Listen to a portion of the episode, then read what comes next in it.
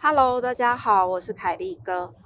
在二零一七年的时候，我跟我的好朋友还有二五一起到了以色列跟约旦。其实我从很年轻的时候就一直很想要到死海去玩。就是想要去看看嘛，因为你知道以前在念书的时候，地理课本上面都会有那种死海，然后什么人躺上去就会飘起来，因为里面的盐分很高。所以我从年轻的时候就一直很想要亲眼去瞧一瞧，就是躺在那那个死海上面，就是真的会浮起来吗？或者是你根本是有一只手撑在下面，然后你可能拍照借位假象，好像是浮起来。总之就是。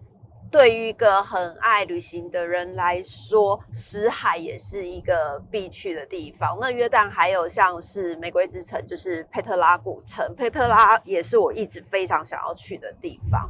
那就刚好刚好就是我我的好朋友小七，然后跟她的老公，那还有我跟二五这样子，就是我们就想说，哎，刚好有一个以色列跟约旦的。旅行团，那我们就刚好去参加。那以色列其实一直不在我的旅行范围里面，为什么？因为我觉得以色列可能就是会是一个比较可能工业。就是都是在做一些工业或科技业，因为以色列人很聪明嘛。那我的印象里面，大概就是在那个以色列的地方，可能也没有什么我想要看的古迹或者什么。但是你知道吗？那一次去完以色列之后啊，我已经设定，就是 人生必定要再去第二次。为什么？因为以色列真的太有趣了。我是到了以色列之后才发现。耶稣的故事其实很多，包括耶稣走的苦路十四，哎，他是叫苦路苦苦路十四十四站，苦路十四站，就是也是在那个地方，然后你就会觉得天哪，这是一个好好棒、好有好有文化的地方。因为我一开始真的觉得以色列不会是在我的人生旅游范围或规范里面，没有。可是我去过一次之后，我就想说。我以后一定要再带我的孩子再去一次，因为真的太有趣，而且你去一定要跟着知道这些历史的导游。这样你才能了解更多。否则，比如说像耶稣走过的那个苦路十四站，你看到那个手印，你怎么知道那手印干嘛？但是其实那个手印是有一个特别的意思。好，那接下来几集的话，我就是会用分为好几集跟大家介绍我的约旦跟以色列的旅行，因为我觉得这个系列是真的还蛮蛮值得。把它说成 podcast 跟大家分享的。好，那我们那一次的行程大概是十四天左右吧。哎，可是我和你讲，那次的行程十四天不止这样。为什么？我们回来的时候是发生了什么事情啊？我们我们回来的时候被滞留在曼谷。我们是先是在曼谷被滞留了两天，是为什么原因？我忘记台风吗？因为台风的关系嘛，那时候冬天怎么会有台风？是差不多这个时间呢，就是二零一七年，二零一七年的年底年底，然后到一月，就是二零一八一月的时候，因为我们有在以色列跨年，就二零二零一七年年底到二零一八年，然后我们的团是十四天的团，那结果后来拖到大概十七天才回来，为什么？因为我们被滞留。我忘了是什么原因，不知道是飞机被取消还是还是怎么忘记了。然后他就是在曼谷，我们先被停留两天。我们在机场的时候就已经确定飞机是被取消的，所以整团的人就是被载到市区的饭店去安置。先在机场等等了很久之后，被送到市区的饭店去安置。后来隔天早上，我们又从又又有专车，然后接我们从市区的饭店再接回来。你们以为想说，哇塞，出去之后就是可以在曼谷市区逛一逛，对不对？才没有嘞，因为你根本没有曼谷签证，你只是过境而已，所以我们根本没有曼谷签证。它等于送你到饭店里面，是你是不能出去的。附近便利商店可以啊，但你不要想说你要去什么按摩啊，干嘛？没有这种事情。而且你到了那个饭店之后，其实已经也是很晚了，因为那时候真的弄到很晚。好，那隔天早上一早又又有接驳车，然后就是再把我们送到机场。结果你知道吗？更妙的是那天在机场里面啊，又。没有飞机，我们要原封不动的 再被送回去饭店里面。就现在机场等等了一整天之后，确定没有飞机，我们又被送到那个市区的饭店里面，再住了一晚。好了，隔天确定有飞机了，我们就飞了，飞到香港嘛。因为我们就是从我们是从安曼吗？安曼，哎。约旦，我们没有走回头路，我们从以色列机场，然后就直接飞到曼谷机场，然后曼谷再飞香港，香港再转回来台北这样，然后后来曼谷到香港有飞机了，我们就上了，上了，然后到香港的时候又没飞机了。他所谓没飞机是好像他原本衔接的那一班次，就是因为我们前面已经等 delay 了，就是已经被取消掉两。等于已经延迟两天了。后来到了香港的时候啊，因为你知道，就是变成你要有位置，你才能补得上嘛。所以那时候我们是不是有拆？就是一个团体里面好像就拆了好几部分的人，然后就是有位置的人就先补上，没位置的呢，你就只能睡机场的贵宾室，或者是因为你也不能去。过境旅馆啊，它就是只能拆成几部分的人，然后有位置就先上。那我我们的飞机就是。我自己被猜到的那个部分是隔天早上的，好像是七八点钟吧，我已经忘忘记了。然后反正那个晚上我们就是要在贵宾室里面，就是付一点费用，然后在贵宾室里面可以睡觉。然后我就觉得，哇塞，你知道原本十四天的行程，最后回来是到了十七天还是八天？因为我们一直不断的在在各个地方被滞留。好，那再说到说到我们要开始出发的时候，因为那个时候的。这个团体其实，因为以色列跟约旦本来就不是一个非常热门的地方。然后你要去参加这样子的旅行团的时候，其实它的费用也是稍微的高一点点，就是比较贵。我记得我们那时候团费一个人好像要到十四五万左右。可是你不要以为吃好住好，没有，因为它的那个地方本来就不是一个去享受的地方，而是我觉得你花了这样子的钱，然后你去吸饱了。一些你真的是从以前到现在你没有接触过的知识，等于我觉得那是一趟非常深入的文化之旅。如果大家就是真的很想要去约旦跟以色列这样子的行程的话，还是多花一点点钱，好一点点的导游，他其实是可以帮助你在这一整个行程上面，是对这整个文化，包括如果你是基督教的或是。天主教，你会对于耶稣这样子的故事，包括他在那边升天，他在那边死死亡，然后在那边行善，或是有一些事迹，就神迹发生的的地方，其实，在这一整个以色列的旅程里面，我觉得是非常精彩的。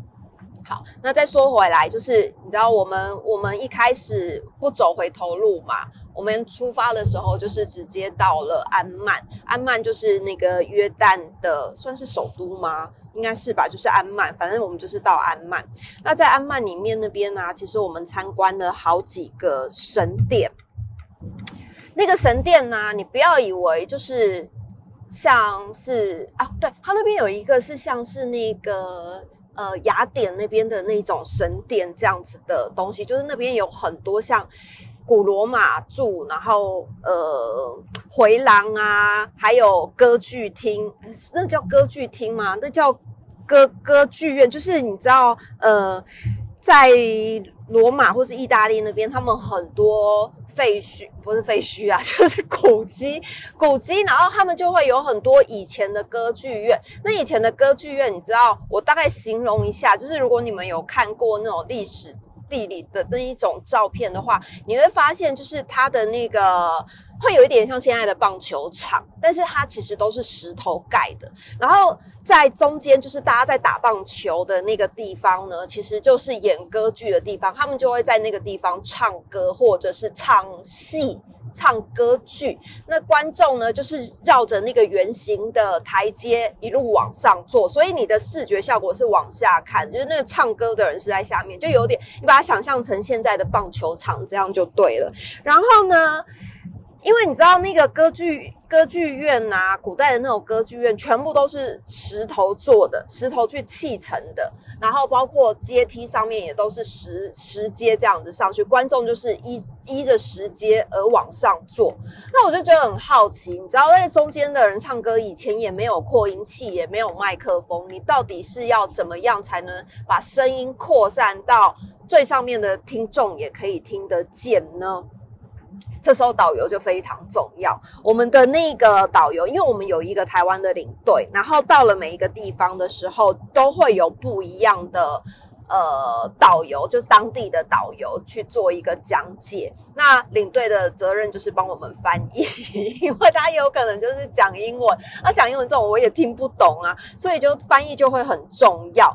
那你知道他这样子的歌剧院啊，他其实一层一层的上去，对不对？在下面唱歌的那个表演者，他要怎么把声音传到最上面呢？其实你仔细看哦，在那个歌剧院的那个就是边边。表演者的那个边边，它其实都会设计一个那个孔，就是有一个石孔，然后那个石孔呢，其实就是贯贯穿贯穿观众席的。所以，当你的表演者在中间的那个地方唱歌的时候呢，其实他会那个他会声音会透过那个孔洞传达到。观众席里面，而且也会有一个立体环绕的效果，这应该就是古代人的立体环绕音响吧？应该就是这样啊，就是他就站在那边表演，然后可是上面的人都听得见。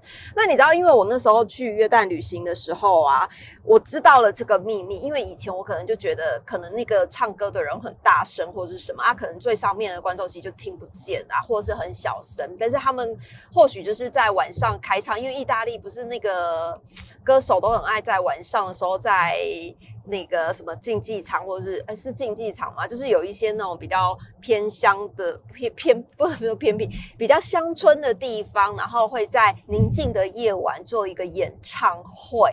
然后你知道那很宁静的夜晚，你就会听见很迷人、很嘹亮的歌声。所以我在想说，以前因为可能没有什么光害，你的声音自然的就会传递到比较远。结果我发现根本不是这样哎，原来他的那个歌剧院的设计都是有一些。巧妙的心机设计，好，那你看哦，它是不是下面有那个洞，对不对？就是表演者的第一层的那个地方都会有一些石洞，是可以贯穿，就是让整个表演的声音是有立体环绕音响。结果上次啊，我去参观那个。圆山饭店，然后圆山饭店啊，就有一张桌子啊，可以圆桌，一张圆桌可以坐到三十二个人，这么大的圆桌，非常大的圆桌，大到不得了。然后一进去的时候啊，二五就说：“天啊，这桌子也太大了吧！一个厅里面就是放一张桌子，因为那一张桌子就可以坐三十二个人。那你要怎么跟对面的人讲话？”然后我就想起了约旦歌剧院这件事情，我就跟二五说：“他这个也好，一定有机关，就是桌子中间可能是空。”的，所以它的声音啊，是传进去之后是可以四通八达，形成立体环绕音响。然后我就在那边解释了一番，我觉得自己真的太聪明。后来那个负责导览的人员来了，就圆山饭店负责导览人员，然后他就说：“哎，大家好，就是你们今天坐的这张桌子呢，是我们饭店里面算是最大的桌子，可以容纳三十二个人，就是在同一张桌子上面。所以有很多人来吃饭的时候，或是宴会的时候，就会。”非常的气派，这样子，因为。真的很少会有这么大桌子的餐厅，那他们也是特别定制的。然后我就跟他说：“哎，那你们这个要跟对面的人讲话，因为你知道那直径真的很长很长很长很大的桌子。”我就说：“那你们这个桌子如果坐着，假设我今天来提亲好了，然后我要跟对面的亲家讲话，你们这桌子下面是不是有什么孔洞的设计，然后导致于声音可以传达到对面，然后或者是四面八方，然后有一个立体环绕的效果，然后。”哦，因为那时候我就觉得我自己真是太聪明了，因为周游列国，然后那个就是读万里书不如行万里路这件事情，我真的是彻底实习的非常好。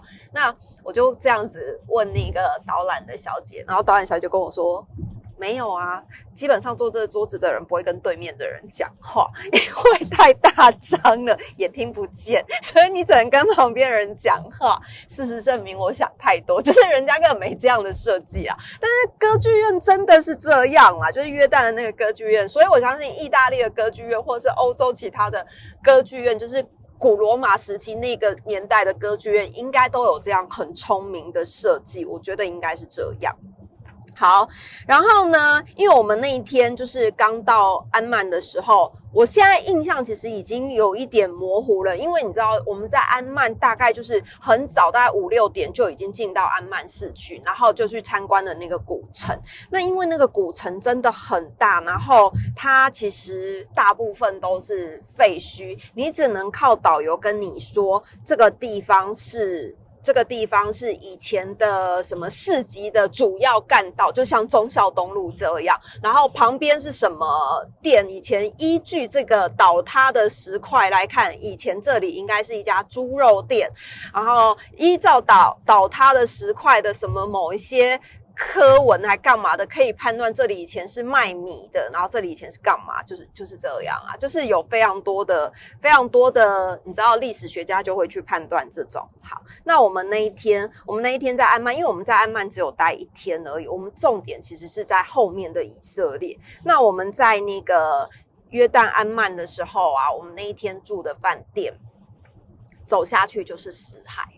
就是你真的是走四百公尺，四百公尺就是死海，而且是全世界陆地的最低点，温度也会比陆地，就是比平面更温暖，因为它就是全世界陆地最最最低点的地方。他就说死海在海拔四百公尺以下，所以它是全世界陆地的最低点，然后它的盐分非常的高。那至于那个就是接下来的呃死海的。那个那个叫什么啊？就是我去石海泡石海的这一段呢，我们就下一集再来跟大家分享。这集呢，就先跟大家分享到这里，下次见，拜拜。